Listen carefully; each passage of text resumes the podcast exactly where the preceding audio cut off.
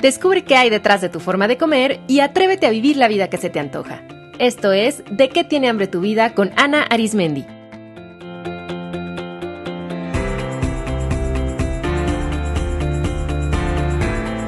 Este es el episodio 103, Ocupaditis.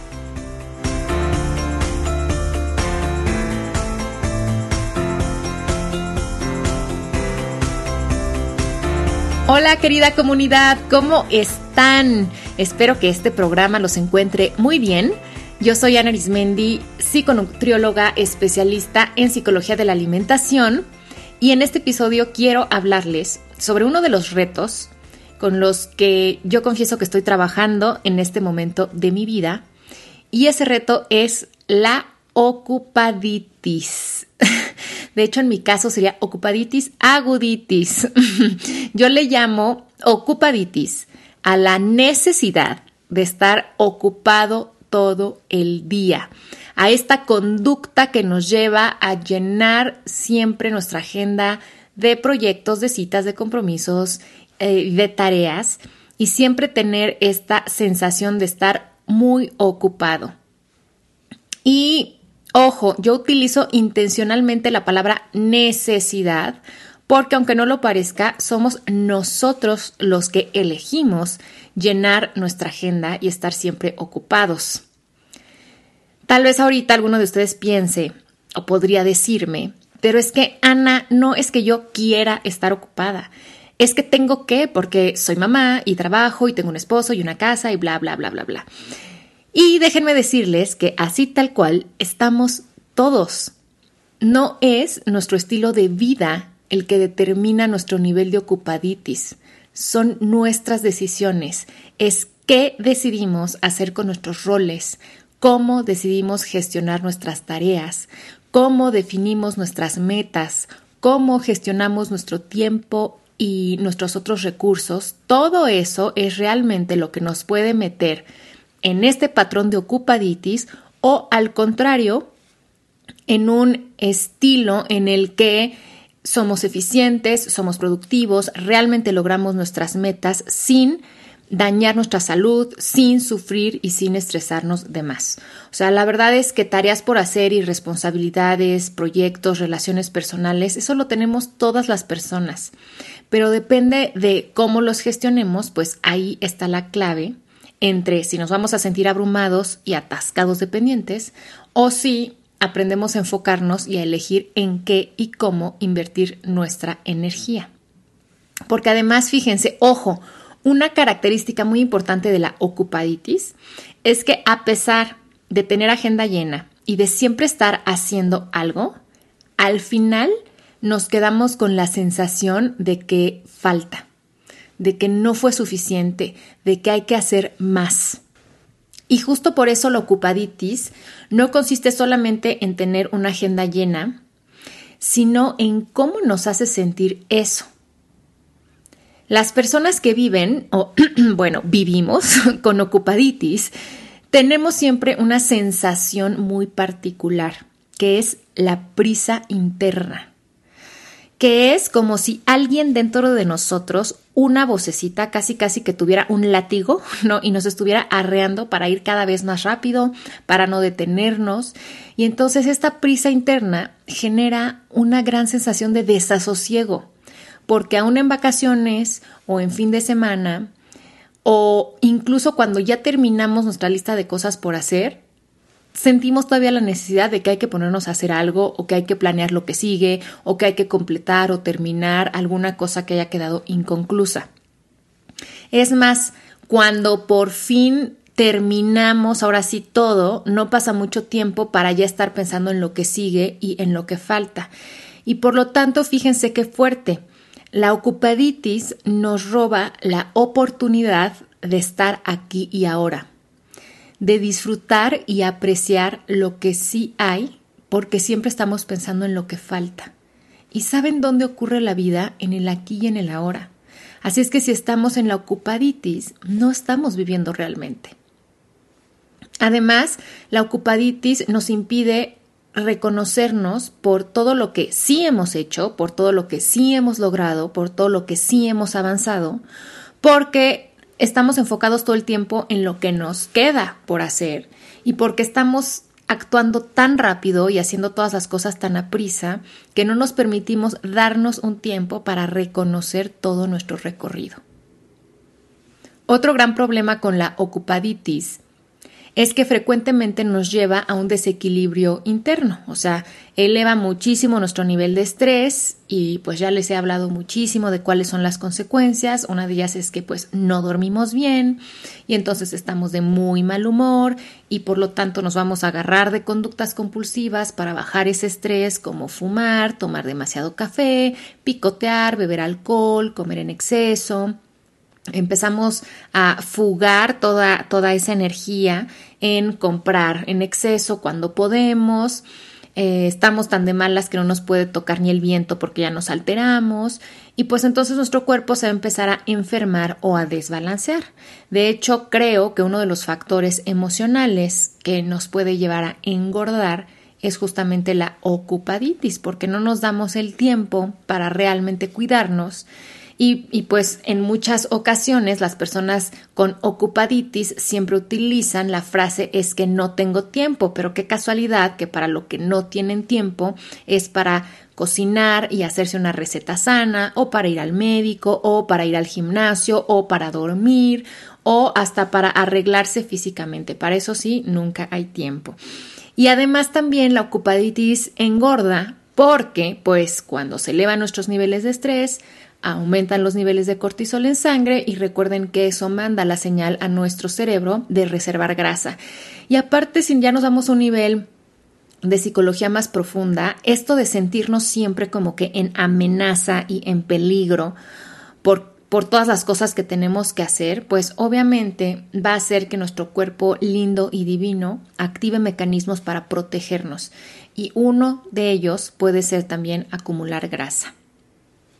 Y ahora, como si eso fuera poco, la ocupaditis también va a generar que descuidemos otras áreas de nuestra vida, no solo a nosotros mismos. O sea, ¿para cuántas de ustedes es, por ejemplo, un verdadero vía crucis encontrar una fecha para reunirse con sus amigas? Porque todas tienen una agenda complicada. O sea, a mí me pasa que nuestras amigas con mis amigas, ¿no? Pongo, oigan amigas, hay que vernos, hace mucho que no nos vemos. Sí, sí, sí, hay que vernos. Pero no, es que viernes yo no puedo, no, es que los jueves yo tengo que hacer esto, no, pues es que tal fin de semana ya tengo y total que no hay manera, ¿no? O casi, casi que bueno, hay que agendar con un año de anticipación nuestras reuniones, ¿no?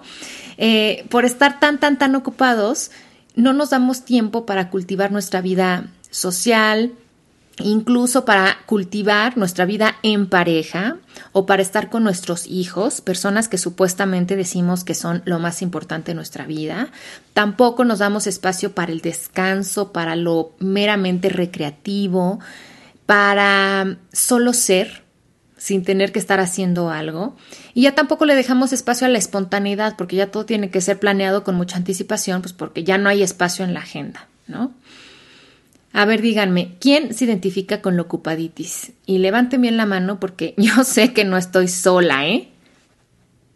Bueno, como yo les decía desde un principio, yo me ubico con un caso severo de ocupaditis y la verdad es que desde hace varios meses llevo trabajando este tema. Hola, soy Ana y estoy en recuperación por ocupaditis.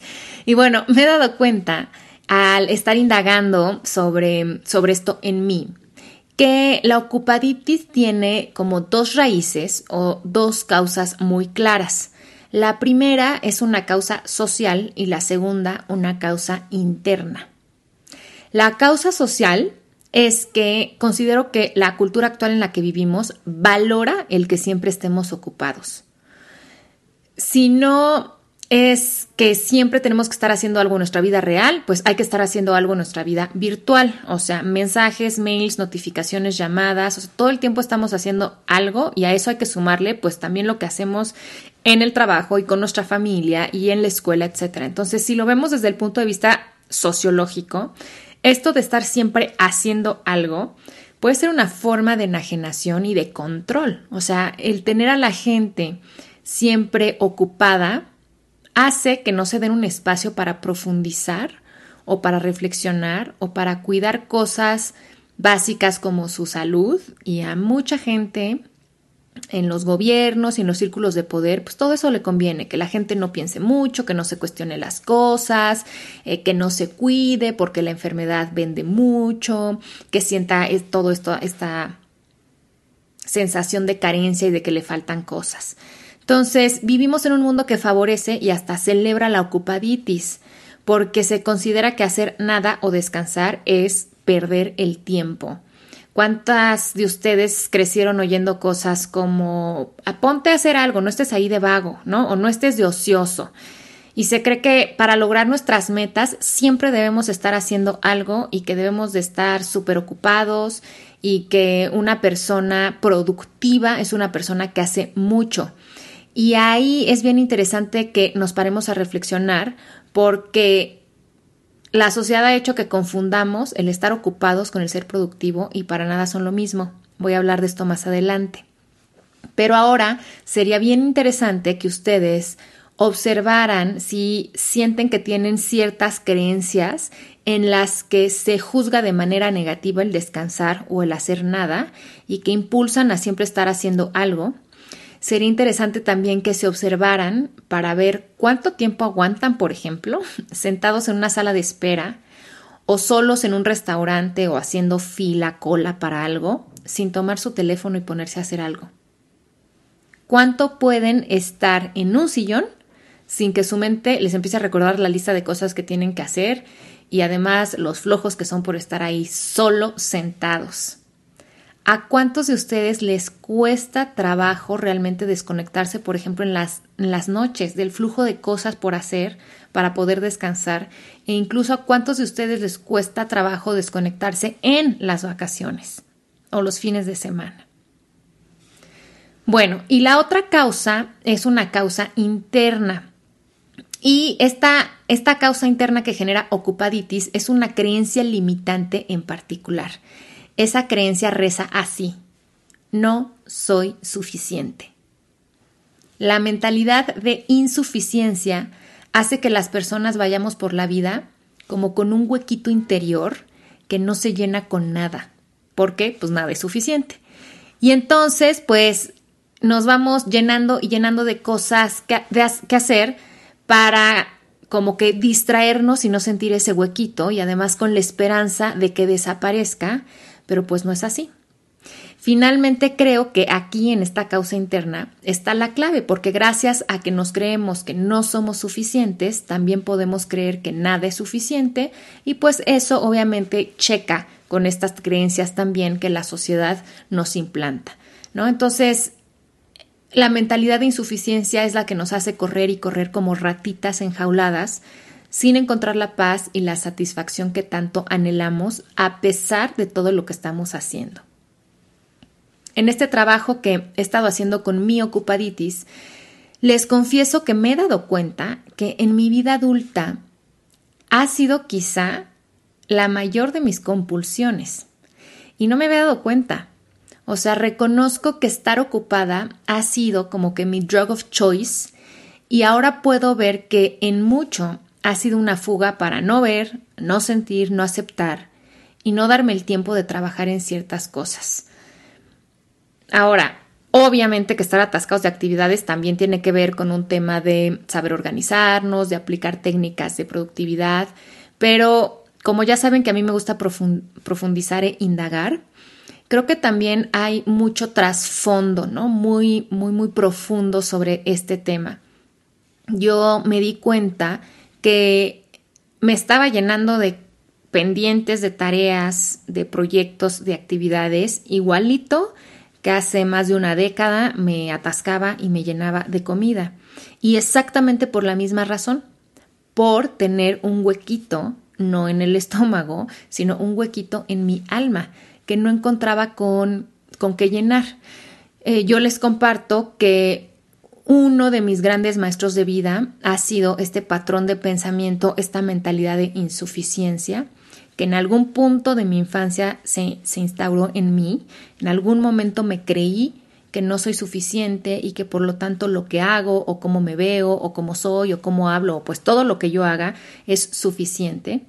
Y por eso hay esta necesidad de de tener que hacer algo como para probarme suficientes, para probar que soy suficientemente inteligente, suficientemente productiva, suficientemente guapa o que soy lo suficientemente merecedora de ser amada. Entonces, este es un tema que he ido trabajando a lo largo de mi vida y que cada vez siento que está más sanado, pero también me doy cuenta que eh, yo misma me he estado recordando en estos últimos años que todavía hay bastantes cosas que rascarle y que trabajar por ahí porque la ocupaditis pues ha venido a recordármelo. Entonces, el primer paso para trabajar y trascender la ocupaditis es reconocer que pues este es su caso, no juzgarse por ello, sino abrirse a descubrir qué les quiere decir esta conducta. Acuérdense que nuestro cuerpo-mente es muy eficiente y no va a generar una conducta nada más porque sí, es porque nos quiere decir un mensaje y sobre todo porque está obteniendo alguna ganancia, aunque sea secundaria, aunque no nos demos cuenta de hacerlo. El segundo paso, una vez que ya ubicaron y dijeron, sí, la verdad es que yo estoy en el club de Ana de los de ocupaditis, pues ver a la ocupaditis como una oportunidad de crecimiento porque aquí es donde la cosa se pone interesante. ¿Se acuerdan que en el capítulo 83 les platiqué que toda compulsión tiene una misión? Pues si nos abrimos a contemplar nuestra ocupaditis, pues veremos que es una gran maestra que tiene mucho por enseñarlos. Enseñarnos, al menos eso es lo que yo he ido aprendiendo y ahora pues ya me da un poquito de risa mi ocupaditis, ¿no? O sea, ya cuando me cacho en ella digo, a ver, yo la verdad eh, puse esta imagen mental de que la veo como, como la ratita enjaulada, ¿no? Que está corriendo y corriendo en la rueda y no llega a ningún lugar. Y ya hasta me da un poquito de ternura y digo, bueno, a ver, ahí está otra vez la ratita. ¿Qué pasa? ¿No? O sea, ¿qué necesito? ¿Qué me hace falta? Entonces, ya que estamos dispuestos a trabajar con la ocupaditis desde esta nueva perspectiva, estos son mis consejos. Primero, no confundir estar ocupado con ser productivo. Vamos a quitarnos esta máscara con, la que nos autoengañamos y hay que comprender que no por tener la agenda llena quiere decir que estamos produciendo los resultados que deseamos de forma efectiva. Ser productivo quiere decir justamente producir resultados en el tiempo y calidad óptimos. A mí esto cuando lo entendí me abrió los ojos y me hizo darme cuenta que yo, aunque trabajaba largas horas y tenía mi agenda llena y estaba a prisa y estaba estresada, muchas veces no avanzaba mucho. Así que algo no estaba bien, porque aparte ni avanzaba mucho y estaba agotada física, mental y emocionalmente y no me lo estaba pasando bien y eso ya estaba afectando muchas áreas de mi vida.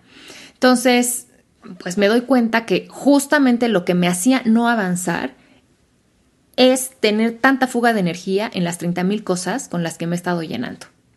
Y justamente por eso, desde que estoy trabajando con la ocupaditis, he empezado a depurar muchísimo y todo lo que hago y a honrar mucho más mi energía y todos mis recursos. Es decir, si mi energía, o sea, energía entendiéndose como energía física, energía mental, energía emocional, el dinero como energía, si toda esa energía que yo tengo, pues es mi recurso más valioso, pues lo tengo que valorar como tal. Y por lo tanto escoger muy muy bien dónde y cómo lo invierto. Un ejercicio interesante para ver si ustedes están confundiendo el estar ocupado con el ser productivo es que revisen su agenda.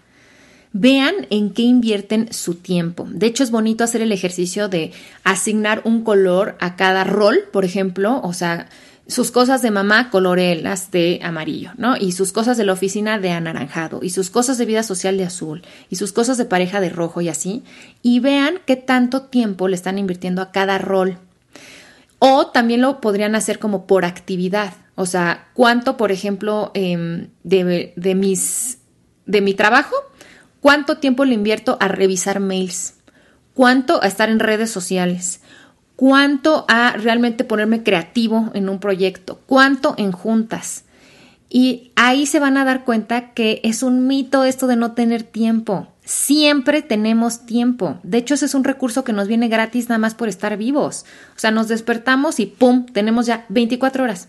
Es como si cada vez que nos despertáramos alguien nos hiciera un depósito, alguien invisible que no nos pide nada a cambio, ¡pum! Tenemos 24 horas. Entonces, siempre tenemos tiempo. Lo que pasa es que no lo utilizamos correctamente. Eso está en nuestras manos, cómo lo gestionamos. Entonces ahí se van a dar cuenta y van a poder ver que siempre hay una ventana de mejora. O sea, siempre hay un punto donde estamos eh, donde se nos está fugando el tiempo, y aquí tip, redes sociales muchísimo, pero a veces puede ser en transporte, en muchas cosas, y hay entonces, por lo tanto, también muchas áreas donde podemos ahorrar. Entonces, este es un ejercicio bien interesante que los invito a hacer. También vean de toda su semana o de un día puede ser, o sea, cuántas en cuántas horas o cuántos minutos realmente consideran que están siendo productivos, es decir, que están dando resultados, que realmente están produciendo algo. La verdad es que estar ocupado, estar estresado, cuánto tiempo se tardan en hacer algo, cuántas horas le invierten, o sea, eso no, no importa. O sea, por ejemplo, cuando nosotros vamos a una tienda y compramos un producto, a nosotros lo que nos importa es que ese producto funcione, ¿no? Y haga lo que dice que va a hacer. A mí no me importa si se tardaron en ese producto, o sea, en hacerlo dos minutos o si se, tardaron 40 horas. Yo lo que quiero es que funcione. Entonces, un poco eso con nuestros resultados. O sea, si estoy obteniendo los resultados que quiero y después a costa de qué. Entonces, es interesante que hagan este primer ejercicio. Segundo consejo, háganse nuestra pregunta maestra. ¿De qué tengo hambre realmente? Así como picotear todo el día o darnos un atracón de comida nos habla de que hay algo que nos hace falta, pues al llenar la agenda de actividades también estamos tratando de compensar una carencia. Fíjense cómo nos damos atracones dependientes. Fíjense cómo también podemos estar picoteando todo el día en cuestiones de, de, hacer cosas. Por ejemplo, hay gente que abre un documento de Word, por ejemplo, y escribe tantito y se va y entonces mejor picotea en Pinterest y luego picotea en su teléfono y luego regresa al documento de Word. Ah, pero ya hay que buscar algo en Internet y total que estamos picoteando todo el tiempo, tomamos una llamada, etc. Entonces, vean qué están, o sea, de qué tienen hambre realmente, qué es lo que genuinamente quieren y que están tratando de satisfacer llenándose y llenándose de cosas y de actividades. Estas son algunas preguntas poderosas que les pueden ayudar para esclarecer este punto. Si pudieran hacer en su día lo que más les gusta, ¿qué sería? Si se quedaran solo con lo que en verdad quieren hacer, ¿con qué se quedarían? ¿Qué es lo que verdaderamente quieren lograr? Si pudieran invertir su energía, tiempo y recursos en una sola actividad de su agenda, con la certeza de que todas las demás se van a llevar a cabo muy bien, ¿qué actividad elegirían? Como tercer consejo, reflexionen lo siguiente. Si todo el día están corriendo, ¿de qué están huyendo? De qué parte de su vida, historia o de su propia persona están huyendo, dónde o con quién ya no quieren estar. Cuando lo vemos desde afuera, es bien elocuente ver que una persona que se pone a hacer mil cosas y que siempre está prisa, tiene miedo de estar, de quedarse, de sentir, de ver y hay que preguntarnos por qué. Cuarto consejo. Cambien el discurso que los mantiene en la mentalidad de insuficiencia. Esto es crucial porque pues es irnos a la raíz del problema. Acuérdense que con nuestras palabras creamos emociones y esas emociones le van a dar dirección a nuestras acciones. Fíjense, yo me di cuenta que había frases que todo el tiempo repetía en mi mente que perpetuaban esta sensación de prisa interna y de no ser suficiente y que me impulsaban a estar ocupada, ¿no? Esas frases me las imagino que es como la comida que le estoy dando a mi ratita interna, ¿no? Entonces, por ejemplo, esas frases son no tengo tiempo, tengo muchas cosas que hacer, me faltan mil cosas, no sé suficiente, me falta mucho. Para evaluar una creencia es útil hacerse dos preguntas. ¿Cómo me hace sentir esa creencia? Y me sirve para lograr lo que quiero lograr? Tomando mis ejemplos, ninguna de estas frases pues me hace sentir bien. Al contrario, me hacen sentir agobiada, presionada e insatisfecha.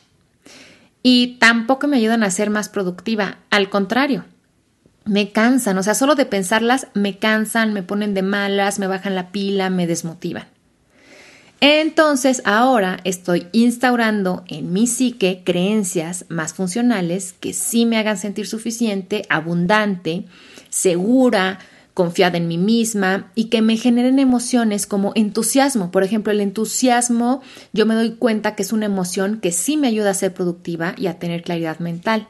Entonces, estas nuevas creencias son siempre tengo tiempo, elijo una actividad a la vez y la hago con placer, lo que soy, lo que sé, lo que tengo y lo que hago ahora es perfectamente suficiente. Mi energía es mi recurso más valioso. ¿En qué decido invertirlo hoy? Hacer nada es parte importante de mi autocuidado. Quinto consejo.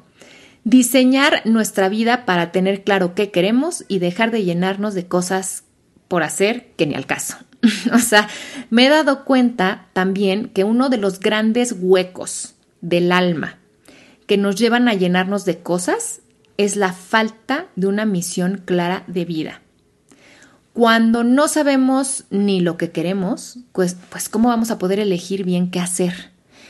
Así que dense el tiempo para descubrir en conciencia qué quieren eso es crucial para que puedan apuntalar su energía como rayo láser y dejen de desperdiciarla en mil cosas que no los están llevando a su verdadera esencia y a desarrollar su sentido de vida. Y sexto y último consejo, aprender y aplicar técnicas de productividad. O sea, sí es muy importante que aprendan herramientas para gestionar su tiempo y organizarse mejor, porque eso definitivamente hace una gran diferencia.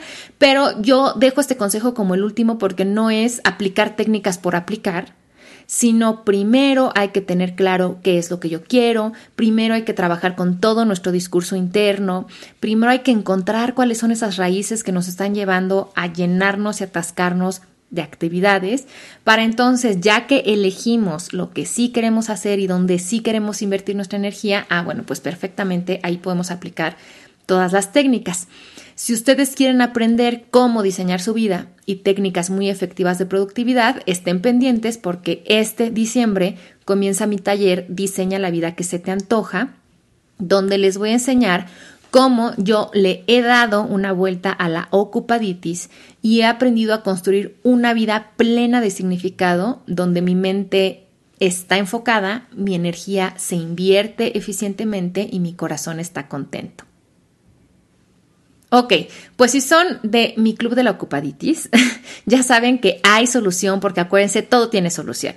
Así es que los invito a poner en práctica estos consejos y reflexiones y en vez de vivir ocupados, vivan enfocados. En vez de vivir con muchas cosas que hacer, vivan con mucho que disfrutar.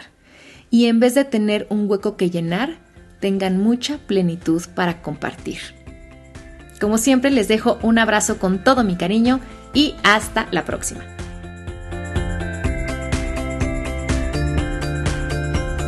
Esto fue De qué tiene hambre tu vida con Ana Arismendi. Para más información visita www.dequetienehambretuvida.com.